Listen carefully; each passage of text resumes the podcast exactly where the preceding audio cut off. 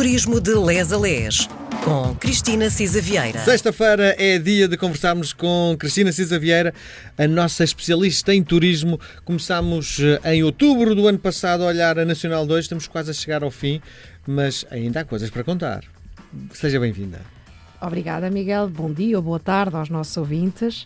Uh, é verdade, ainda há coisas para contar, mas a Nacional 2 passou rápido, não foi? Eu Sim. acho que corremos a Nacional 2 assim rapidamente. Uh, mas já estamos no Alentejo, já estávamos, tínhamos acabado, creio que é Alcácer, da última vez. Uh, neste dia, a proposta é irmos, ainda no Alentejo, a Ferreira do Alentejo e Aljustrel. para já queria dar nota que recentemente, agora há muito pouco tempo, foi lançada em janeiro uma app eh, desenvolvida por uns alunos de Engenharia Informática da Faculdade de Ciências e Tecnologia da Universidade de Coimbra, uma app específica para a Nacional 2. Hum. E esta app uh, foi desenvolvida em parceria com a Associação de Municípios da Rota da Estrada Nacional 2, de que já falámos. Uh, é realmente uma aplicação só para Androids, nesta fase ainda não há para iOS, portanto para Diga uma coisa, esta Nacional 2 há o paralelo nos outros países? Lá em está. Espanha é uma Nacional 2, em Itália é uma Nacional 2. Eh, pronto, isto é a nossa Route 66, Sim. não é? Portanto, em Espanha tenho ideia que não. Ou uhum. seja, o que há é a Route 66 e uh, uh, na América do Sul também é a Gran Ruta que de facto tem um paralelo connosco. e de facto esta é a maior da Europa.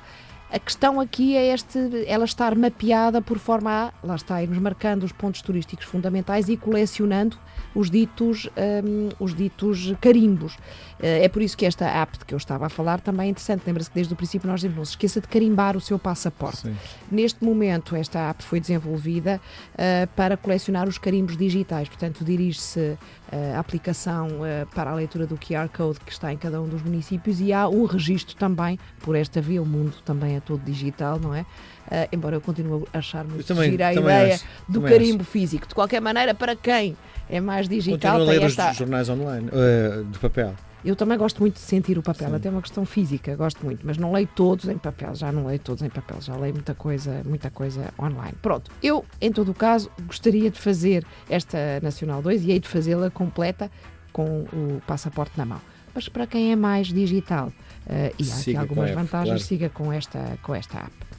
Ora bem, então, como eu dizia, uh, com a sua concordância, Sim. vamos até a Ferreira do Alentejo. Uh, isto, de facto, uh, estamos já no distrito de Beja. A Ferreira do Alentejo tem uma história muito antiga, de, com vestígios da ocupação visigótica e romana. neste caso, também Uh, havia um castelo que, entretanto, já, já, já desapareceu, uh, que terá sido até fundado por um cavaleiro templário, portanto, já depois da Reconquista Cristã. É uma história realmente uh, longa, de Ferreira do Alentejo.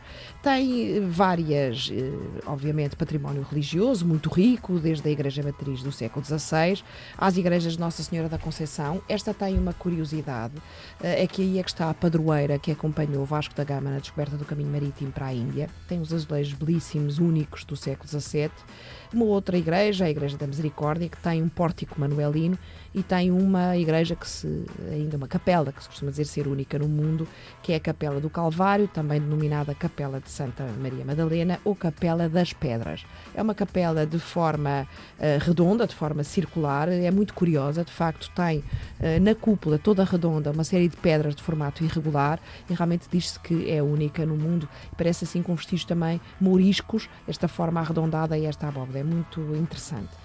Um museu de Ferreira do Alentejo. Isto é outra coisa curiosa, porque, como sabemos, estes municípios do interior que perdem têm muito pouca população eh, são muito zelosos do seu património, das suas tradições e, de facto, o museu é relativamente recente, é de 2004, eh, está numa antiga casa agrícola, Jorge Ribeiro de Souza, eh, tem, enfim, uma coisa muito interessante em Portugal também, porque faz, é um museu da evolução das comunidades humanas desde o quarto milénio até ao século XIX.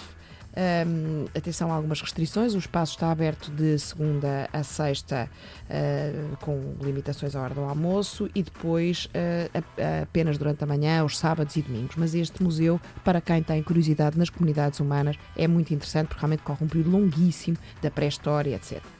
Ainda em Ferreira do Alentejo, um, o Cante como sabemos, património mundial tem também ali vários testemunhos. Há uma Casa do Vinho e Casa do Cante, uma antiga taberna do Zé Lelito, que em 2017 Deve ser extraordinário, foi, não é? é muito interessante e foi realmente retransformado e, e reconfigurado em Casa do Vinho e do Cante. Bem, eu não sei se tem sempre gente a cantar, mas de facto há ali momentos em que se faz o cante alentejano, porque realmente o objetivo precisamente desta taberna é o valorizar e preservar as tradições antigas, desde o canto alentejano ao chamado vinho da talha. Um, portanto, aí poderemos encontrar as talhas originais da antiga taberna, onde era feito o, o, vinho. A diferença do vinho da talha para o outro é que a talha é em uh, barro.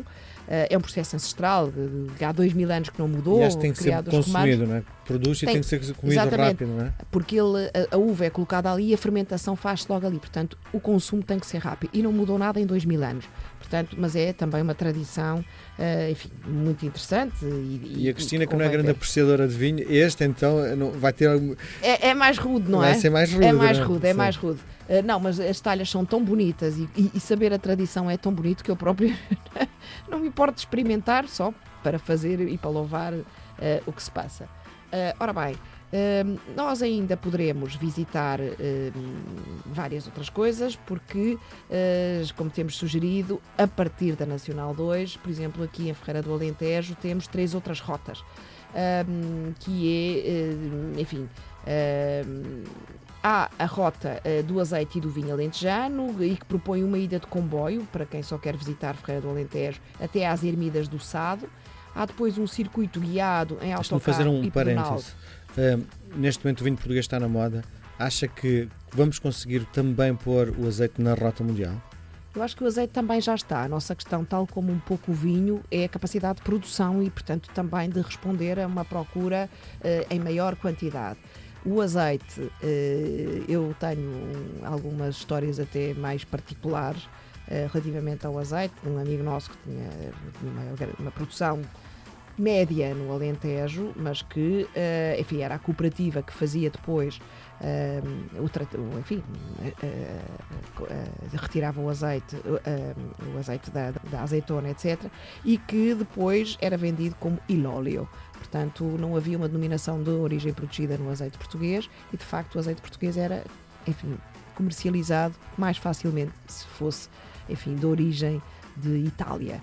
E nós, felizmente, e é isto também o poder da marca Portugal, neste momento realmente o estar na moda não é apenas estar na moda, não é bom para o turismo apenas, é porque Por o produto português, áreas, claro. as indústrias portuguesas, uh, desde a arte, como sabemos um, que um Vils já representa lá fora, etc., tornou valoroso, valioso também uh, a questão da marca. Portanto, nós temos capacidade de ter esse reconhecimento, mas obviamente a nossa capacidade de produção também não é extensiva, digamos assim, e preservamos muito métodos artesanais e, portanto, embora tenhamos até uh, algumas terrenos de, de, de, de, agricultura intensiva e de olival intensiva, etc., também temos muito ainda do olival tradicional, em secular e, aliás, uh, com, com, com uma qualidade de azeite espetacular. Em todo o caso, temos muito bom azeite.